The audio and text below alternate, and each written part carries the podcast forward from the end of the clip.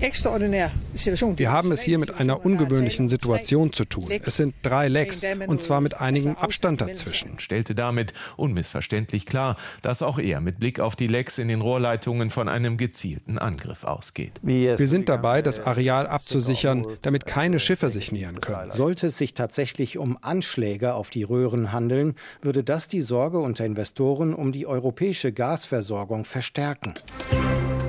News Junkies Verstehen, was uns bewegt.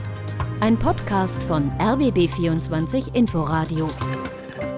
Zu den News Junkies herzlich willkommen heute am 28. September 2022. Hendrik Schröder sagt guten Tag. Und Christoph Schrag ebenfalls. Erst habe ich ja gedacht, gestern Abend bei der Nachricht, als ich äh, die in der Tagesschau gesehen habe, ja. ja gut, dann ist da halt ein Loch in der Pipeline, oder? Also passiert. Ja, ich dachte auch erst, naja, was soll diese Riesenaufregung? Äh, es fließt ja sowieso kein Gas durch diese Pipelines. Es war äh, ein bisschen naiv, die erste Gedankenreaktion. Weil dann wird die Nachricht, äh, wenn man sie weiter verfolgt, ja plötzlich zum richtigen Krimi, muss man sagen. Also die dänische Energiebehörde registriert einen starken Druckabfall in den Pipelines. Erst in einer und dann in der zweiten von den beiden Nord Stream Pipelines. Drei Erschütterungen am Meeresboden werden registriert. Äh, dänische Kampfjets ballern über das Gebiet rüber und sehen, Gas blubbert hoch und macht einen riesigen Whirlpool von äh, einem Kilometer Durchmesser in der Ostsee. Ja, also die Bilder sind krass, aber die Ursache äh, dahinter ja noch viel mehr. Also diese Erschütterungen, das wusste man schnell, können kein Erdbeben gewesen sein.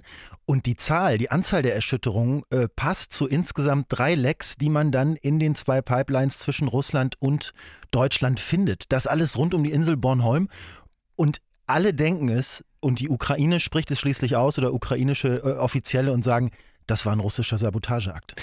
Aber das ist im aktuellen Stand nur Spekulation. Woran niemand mehr zweifelt, ist, dass es sich um absichtliche Beschädigungen handelt, also um Attacken auf die Infrastruktur.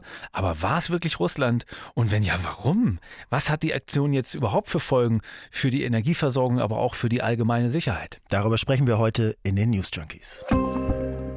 Lass uns erstmal äh, kurz zusammen auf den aktuellen Stand kommen. Also was wissen wir darüber, was da genau passiert ist und wie sich das genau abgespielt hat? Also los ging es wohl mit dem Seismographen auf der dänischen Insel Bornholm. Der hat um 2 Uhr Montag früh das erste, wir nennen es mal noch Beben registriert.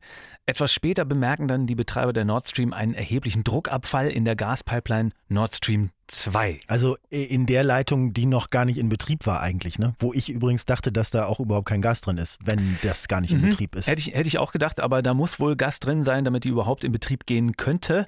Und jetzt habe ich auch nachgelesen, also diese Pipelines, die werden äh, erst ganz aufwendig getestet, auch mit Druck äh, belegt und dann äh, werden die gereinigt und dann pumpt man da Gas rein, baut dann den Betriebsdruck auf, der überhaupt nötig ist, damit die Pipeline äh, ja überhaupt Gas von der einen zur anderen Seite transportieren kann. Mhm. Und dieses mhm. Gas, ähm, das hat man da eben reingepumpt, damit es losgehen könnte. Das ist da eben drin. Nur ist das halt jetzt nicht mehr lange da drin. Naja, das blubbert jetzt, du hast es ja sehr anschaulich gesagt, Whirlpool-mäßig äh, durch die Ostsee. Ne?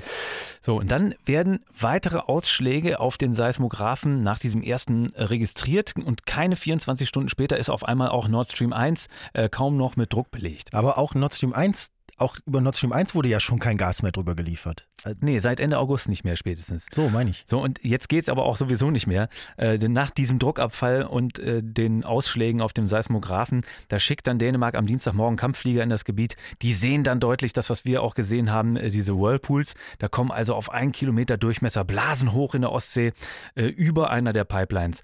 Und die dänische Marine hat dann dazu den, die, die Aufnahmen veröffentlicht. Okay, und dann werden also insgesamt diese drei Lecks äh, gemeldet. Eins an der Nord Stream 2, südöstlich von Bornholm und dann zwei Lecks an der älteren Nord Stream 1 Pipeline nordöstlich von ja, Bornholm. Und ganz interessant, äh, bis Dienstagabend ist dann eben auch klar, die Erdstöße können keine Erdbeben gewesen sein. Das sagt der Seismologe Björn Lund vom schwedischen Seismologennetzwerk SNSN. Und er sagt, das sieht sehr eindeutig nach was ganz anderem aus. Wir können die Wellenform mit der Art von Sprengungen vergleichen, wie sie das Militär durchführt. Und da können wir deutlich sehen, dass das eine Sprengung ist und dass sie im Wasser oder nahe dem Meeresgrund passiert ist. Also es waren Explosionen, und zwar Explosionen im Wasser nicht im Gestein unter dem Meeresboden. Also es waren keine Erdbeben, es waren keine Erdrutsche ähm, und also natürliche Sachen sind ausgeschlossen sozusagen ne, von, den, von den WissenschaftlerInnen. Die Rohre liegen 70 Meter tief im Wasser, muss man vielleicht äh, dazu wissen, bestehen aus Stahl und Beton, sind also sehr stabil und die Größe der Lecks deutet darauf hin, dass das jetzt auch kein Schiffsanker oder ähnliches gewesen sein kann. Also das Klimaministerium von Dänemark hat sich dazu auch geäußert und hat gesagt, einen natürliche, ähm, natürlichen Auslöser dafür, das schließen wir eigentlich aus. Ich habe übrigens, wo du die Stabilität der Pipelines ansprichst, auch noch äh, was Interessantes gefunden. Auf der Website vom Betreiber, also von der Nord Stream AG, da steht mhm. nämlich unter Instandhaltung, also es ist keine aktuelle Meldung jetzt, sondern es steht da einfach ja. Ähm, äh, zur Erklärung äh, von der Pipeline auf der Seite.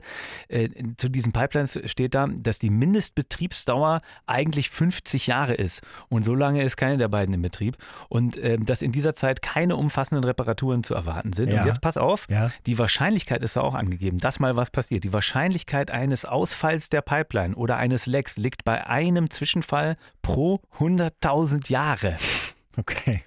Also haben wir rein rechnerisch ein paar hunderttausend Jahre Zeit jetzt bis zum nächsten Leck. Ne? Was, weiß man, was weiß man darüber, wo du dir jetzt so diese Bilder so intensiv angeguckt hast, was weiß man darüber, wie es, ja, wie es vor Ort aussieht, abgesehen von dem Whirlpool, den man da sieht? Na, also man weiß auf jeden Fall, dass Dänemark sich da jetzt um die Sicherheit kümmert. Dazu hat der Generaldirektor der dänischen Energieagentur Christopher Bötzau äh, sich inzwischen geäußert. Wir sind dabei, das Areal abzusichern, damit keine Schiffe sich nähern können. Dafür sorgen die Marine und die dänische Seefahrtsbehörde. Das Gebiet ist also weiträumig ähm, abgesperrt. Mhm. Auch Schweden hat übrigens die Marine in verstärkte Bereitschaft versetzt.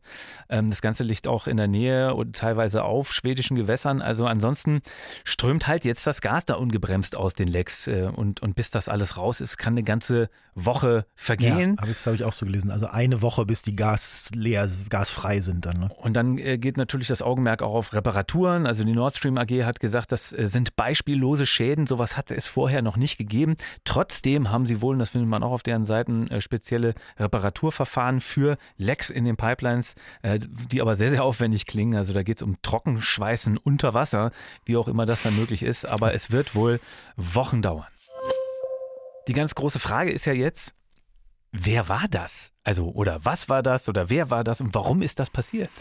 Naja, also wir haben es ja gerade schon angedeutet, Dänemark und Schweden hatten gestern schon ziemlich schnell gesagt, es kann kein Unglück, es kann kein Unfall gewesen sein, es muss Sabotage gewesen sein, aus verschiedenen Gründen, weil es eben diese Explosionen gab vorher, weil es drei Lecks gleichzeitig an zwei verschiedenen Pipelines sind, die teils weit auseinander liegen. Und die dänische Energiebehörde meinte, also äh, das Lecks an diesen ja mehrfach gesicherten Pipelines. Das ist ja nicht einfach nur so ein Rohr, was da ungeschützt liegt. Äh, äh super selten sein. Du ja. hast es auch gerade schon gesagt, 100, äh, in 100.000 Jahren einmal oder so. Das ist so, so die Spekulation. So, und jetzt habe man aber gleich drei davon. Also es kann eigentlich kein Zufall sein. Naja, die Betreiberfirma von Nord Stream 2 hat ja auch gesagt, ähm, äh, dass zum Beispiel durch einen Unfall mit einem Schiff oder so nicht mehrere Leitungen sowieso nicht gleichzeitig ja. beschädigt werden können, also egal auf welche Art und Weise. Das mit dem Anker zum Beispiel, ja, ne? ja. Ne? dass das genau, dass der runter rumschleppt oder sowas. Ja. Also Habeck hat sich auch geäußert, Wirtschaftsminister Robert Habeck hat gesagt, also nach allen Informationen, die ihm vorliegen, kommt er zum Schluss, das war ein gezielter Angriff. Er meinte, man, man wisse sicher, dass es keine Materialermüdung sei, kein natürliches Vorkommnis, sondern dass es ganz klar eine Attacke gegen diese Leitung gegeben hat. Also sagen wir, EU-weit wird von allen, die sich bisher geäußert haben, von Politikern bis Wissenschaftlern bis Militärs ausgeschlossen, dass es ein Unglück oder ähnliches war, sondern alle sagen, das muss Sabotage gewesen sein. Dann ist natürlich klar, was sich jeder als nächstes fragt, wer war das? Ne? Und alle denken natürlich in der derzeitigen Gemengelage sofort an Russland.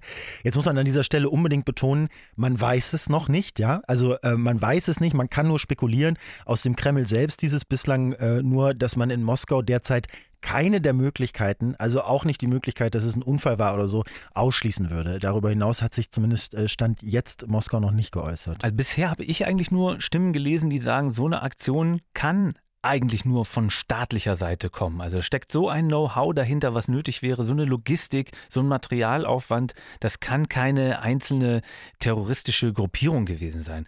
Äh, Russland dagegen, also zum Beispiel Russlands Marine, hätte aber eben durchaus Möglichkeiten, so einen Anschlag durchzuführen. Die britischen Zeitungen, also die, die Yellow Press, ne, also die, die Boulevardzeitungen mhm. in Großbritannien sind ja äh, ganz groß drin, gerade äh, zu spekulieren, wie es gewesen sein könnte. Ne?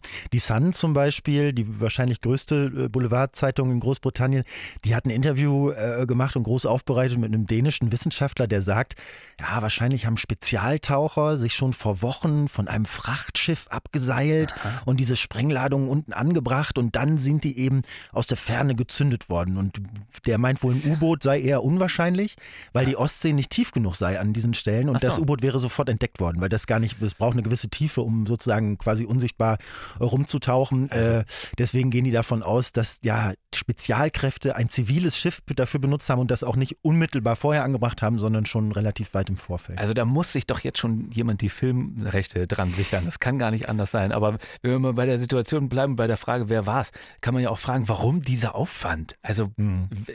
Jetzt mal ganz naiv gefragt, was ist, nehmen wir mal an, es war Russland, was ist die Idee dahinter?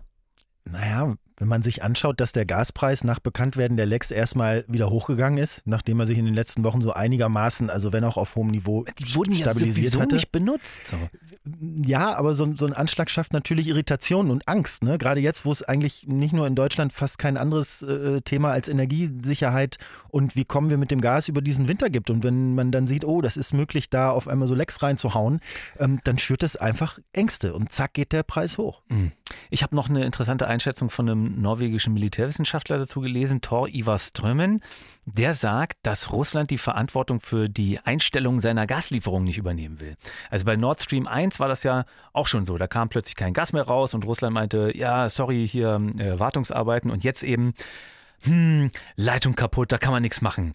Und äh, außerdem meinte er, dass Russland durch so eine Sabotage weiter Druck auf Europa aufbauen will. Also äh, die sollen die Ukraine dann dazu bringen, sich zu Russlands Bedingungen auf ja. einen Waffenstillstand zu einigen, ja. weil Europa irgendwann dann eben nicht mehr bereit ist, den Preis dafür zu zahlen.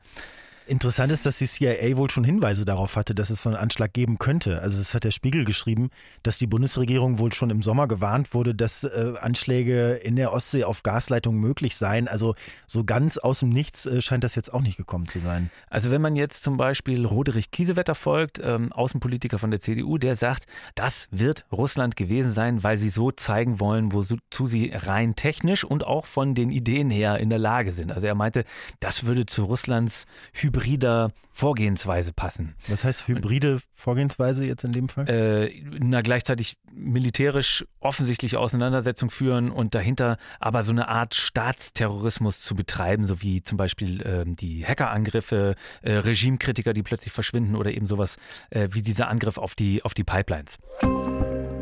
Aber wie geht's jetzt weiter? Naja, also zunächst mal, ja, wie geht's weiter? Also ich finde ganz beruhigend bei dem Ganzen erstmal, dass es zumindest umweltmäßig relativ ungefährlich ist. Ne? Stimmt, also, haben wir noch gar nicht also, gesprochen. Ja, also, also es ist auch eine Frage, die, die in vielen Berichten gar, gar, gar, nicht, äh, gar nicht besprochen wird, aber äh, das ist doch der, auch einer der ersten Gedanken, die man hat. Also da strömt jetzt da die ganze Zeit was aus in, in die Ostsee. Also es ist so, dass man die Lecks offenbar unter Kontrolle hat. Also es gibt wohl keine Gefahr, dass die sich vergrößern, weil der Druck in den Leitungen sehr niedrig sei, weil die eben sehr tief im Wasser sind. Das meinte das Bergamt Stralsund, ähm, die da offenbar für den deutschen Abschnitt verantwortlich sind. Und dann hat sich die Deutsche Umwelthilfe auch geäußert und die BUND.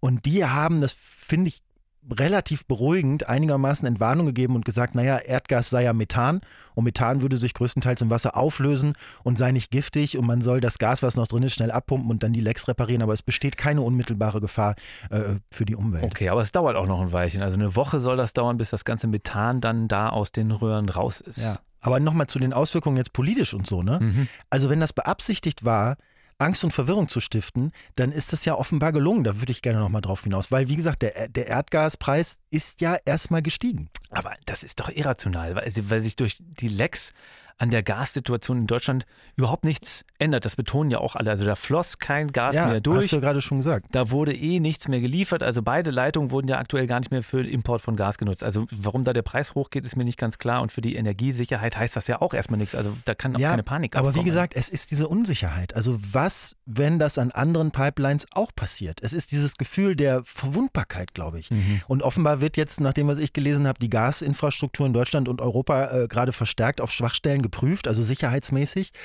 Aber es ist klar, dass man das nicht alles schützen kann gegen Terroranschläge. Die europäischen Börsen sind erstmal in den Keller gegangen. Auch der DAX, der deutsche Aktienindex, ist nach unten gerauscht auf den tiefsten Stand äh, äh seit zwei Jahren.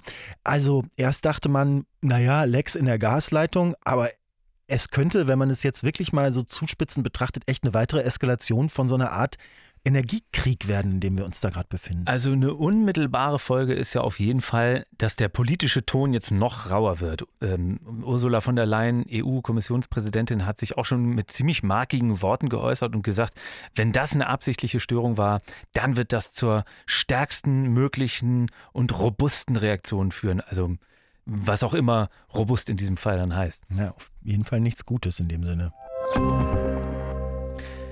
Soweit die News Junkies für heute. Schreibt uns gerne eure Haltung zum Thema, eure Gedanken, eure Kritik an newsjunkies.rbb24inforadio.de. Morgen gibt es eine neue Folge mit uns zu hören, zum Beispiel in der ARD Audiothek und auf rbb24inforadio.de. Wenn euch das Format gefällt, abonniert uns doch gerne. Tschüss und bis morgen, sagt Christoph Schrag. Tschüssi, ciao, sagt Henrik Schröder. News Junkies. Verstehen, was uns bewegt.